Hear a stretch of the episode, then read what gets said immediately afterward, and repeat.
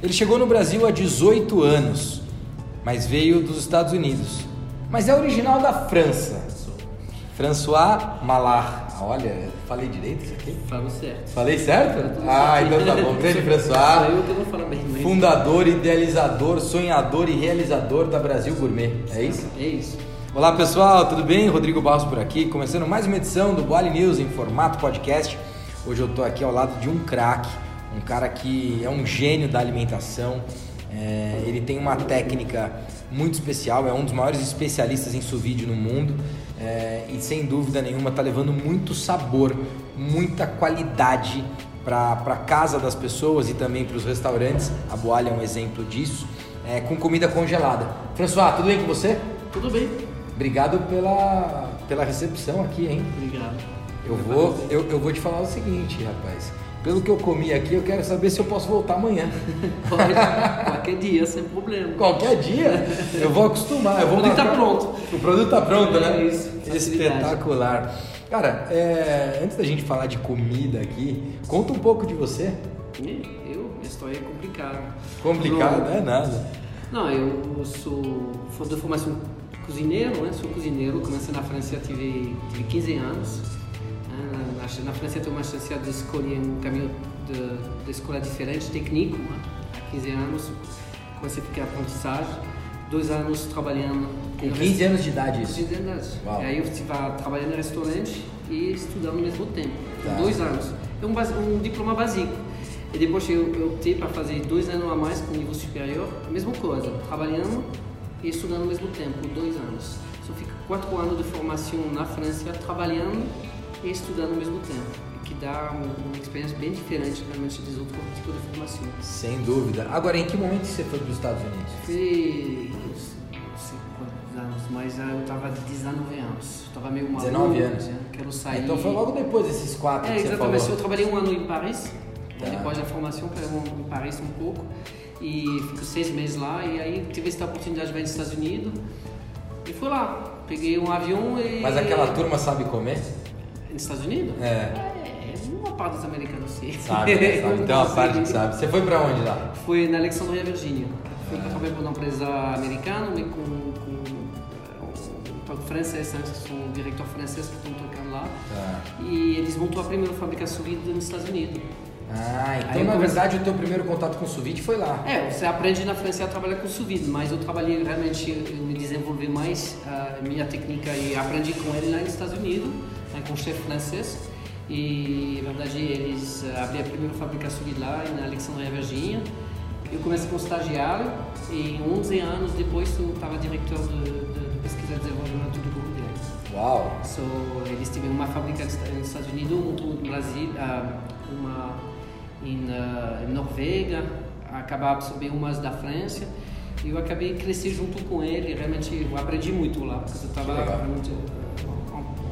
muito chefe, tanto francês, americano. Foram eles que trouxeram para você a visão de fazer, de, de produzir sous em escala? Na verdade, eles ah, tinham seu projeto de montagem, eles montaram a primeira fábrica na França, Tá. é a, época chama, chama de Vie de France, culinária, e eles ah, trouxeram o conceito realmente, junto com o chefe com Food Science, que é o Bruno Russo, que é o papa do sous ele é um Food Science, é o maior do mundo, e ele ah, parametriza os cozimentos, os parâmetros para trouxer os volumes. Tá. So, a técnica vem do chefe, eu trabalho com Food Science, ele acaba de virar um, um, um processo com todas as parametrizações de segurança alimentar e de técnica. Aí depois tem toda uma mistura de ingredientes, né? So, Claro. tem o toque do chefe e da science junto.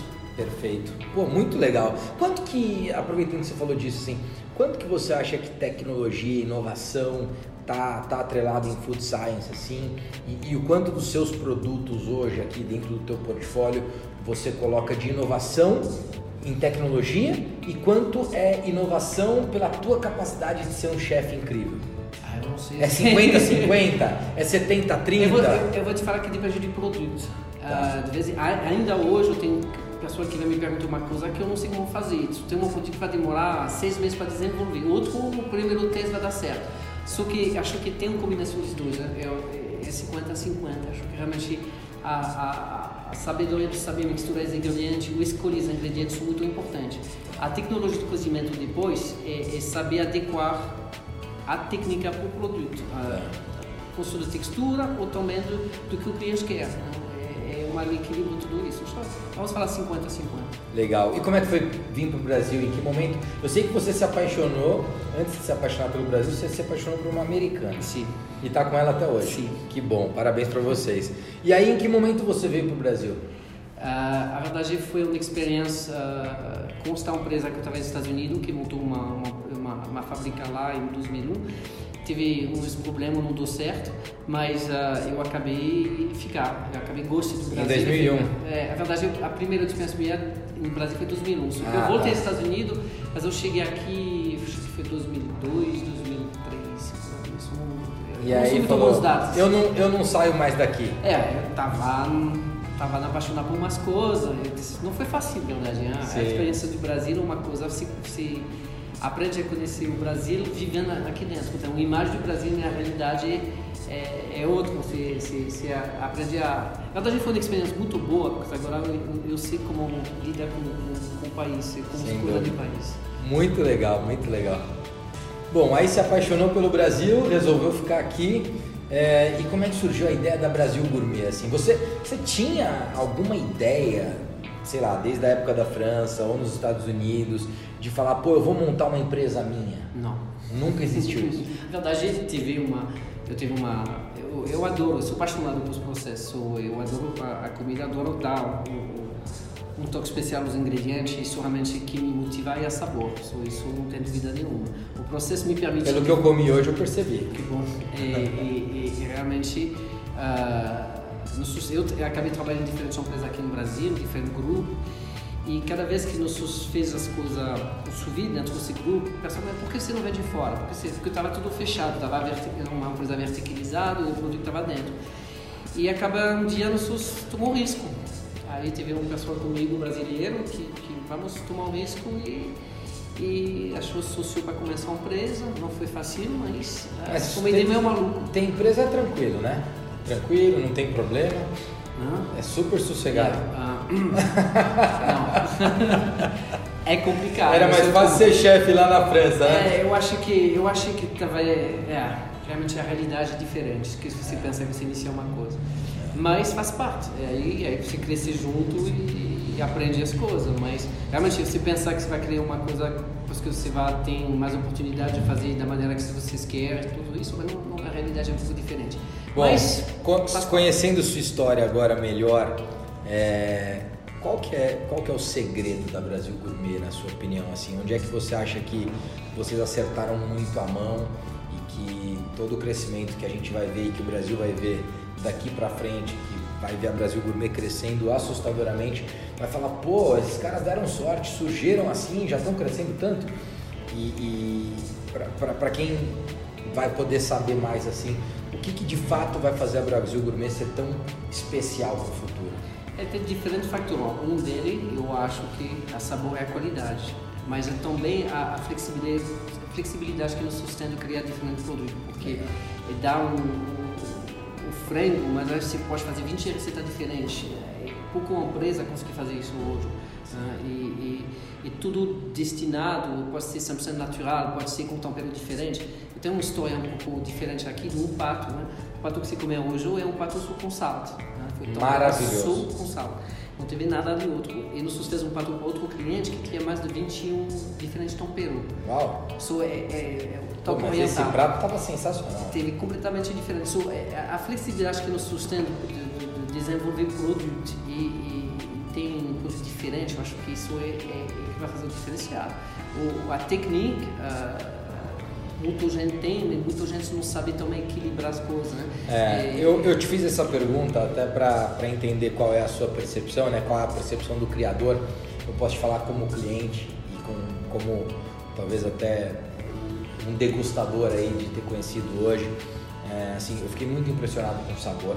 Então, assim, a qualidade da comida que você consegue fazer, uma comida congelada, né? Assim, para quem estiver assistindo, tá aqui, por exemplo, eu comi aqui, essa aqui foi a muqueca, né? É uma coisa impressionante a qualidade dessa muqueca. Assim, é uma muqueca congelada, mas quando você come, se você não contar que ela estava congelada, você fala, pô, tá maravilhosa, tá espetacular. O ossobuco, que tava uma coisa assim fora do comum, uma coisa maravilhosa, né? Esse, esse, essa tilápia aqui com aspargos e, e azeite, é, tem, e é muito louco, porque o azeite está aqui dentro, né? Você É, fala, como que o azeite está aqui dentro? Né? Então, é, esse, é, esse espinafre com gorgonzola, é, o sabor que ele vem, e depois, óbvio, que você ainda faz uma finalização ali, é incrível, assim, tudo muito, muito gostoso. É, então, o, o sabor, sem dúvida, é, é, é um, é um dos grandes diferenciais, talvez o principal quando você fala do produto final. Mas uma coisa que me espantou, e eu já falei sobre isso com o Maurício, é a capacidade que vocês têm de customizar, mas É produzir em escala. Porque assim, quando você pensa em escala, você pensa num produto não customizável. Uhum. Quando você pensa em customização, você pensa num produto que não vai ter escala. E aqui não, aqui você consegue ter customização e consegue ter escala. Cara, eu apostaria todas as fichas nesse tipo de negócio, porque é, é incrível. É muito difícil de replicar, inclusive. Exatamente, é uma, é, um, é uma operação que você vê lá dentro, né? É- não é uma cozinha, não é uma indústria, é uma combinação dos dois. É verdade. Você tem que equilibrar os dois para chegar a guardar, a, com muito das, das técnicas usadas, tudo bem, subir é um, um técnica novo, mas usar as bases culinárias. Né? O tilápia que você está falando é, é sal, tilápia e azeite, simplesmente não tem mais nada. O resto é tudo as preparações etapas para fazer o produto. Ah, o espinafre aqui é espinafre com queijo, acabou, não tem, não tem outra magia. Só é, é como você consegue duplicar isso dentro da indústria que, que usa as, as técnicas culinárias, mas também uma tecnologia de vide que permite ah, reproduzir isso em quantidade grande. Muito São- legal. São, são muitas etapas e detalhes que permitem fazer isso. Obrigado, viu? Obrigado, estou super, super feliz. É, para fechar, qual é a tua visão assim para alimentação no Brasil? o Brasil, acho que tem muito caminho, tem um espaço para todos. Né? Acho que tem, tem uma evolução muito sobre o produto saudável, para o produto ah, natural, orgânico. Acho que isso tem um, tem um grande apelo disso. Eu acho que nós também estamos tentando pular esse lado, puxar mais do lado.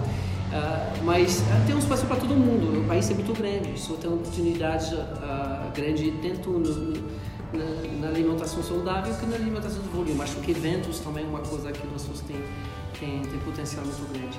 Bom, quero que você saiba que é, depois dessa visita, né, já existia uma parceria entre Boal e Brasil Gourmet, mas depois dessa visita é, eu fiquei muito, muito impressionado com o que vocês têm de qualidade, de capacidade de escala, de execução, de produção.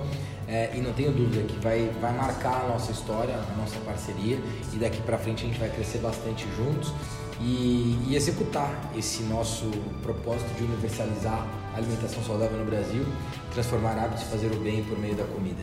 Então, certeza. a gente vai fazer isso junto Pode com contar, vocês. pode contar com a gente. Obrigado. Obrigado. Grande François, François Malar. Malá. Malar. Malá. Tá aí. E a você que ouviu agora o nosso podcast, é um prazer estar aqui sempre com você. Espero que você tenha gostado, falando mais aqui sobre alimentação com esse chefe que é um craque. Se você ainda não conhece, vale muito a pena conhecer. E a Brasil Gourmet, sem dúvida, hoje passa a fazer parte de uma história muito mais profunda ao lado da Boali. É, se você gostou, compartilha aí com os teus amigos. E se você não gostou, compartilha com aquele cara que você não gosta muito também. Um grande abraço, até a próxima edição do Boali News em formato podcast. Ah, não esquece não, vai lá no site www.boali.com.br. Tem sempre uma oportunidade para você investir. Valeu!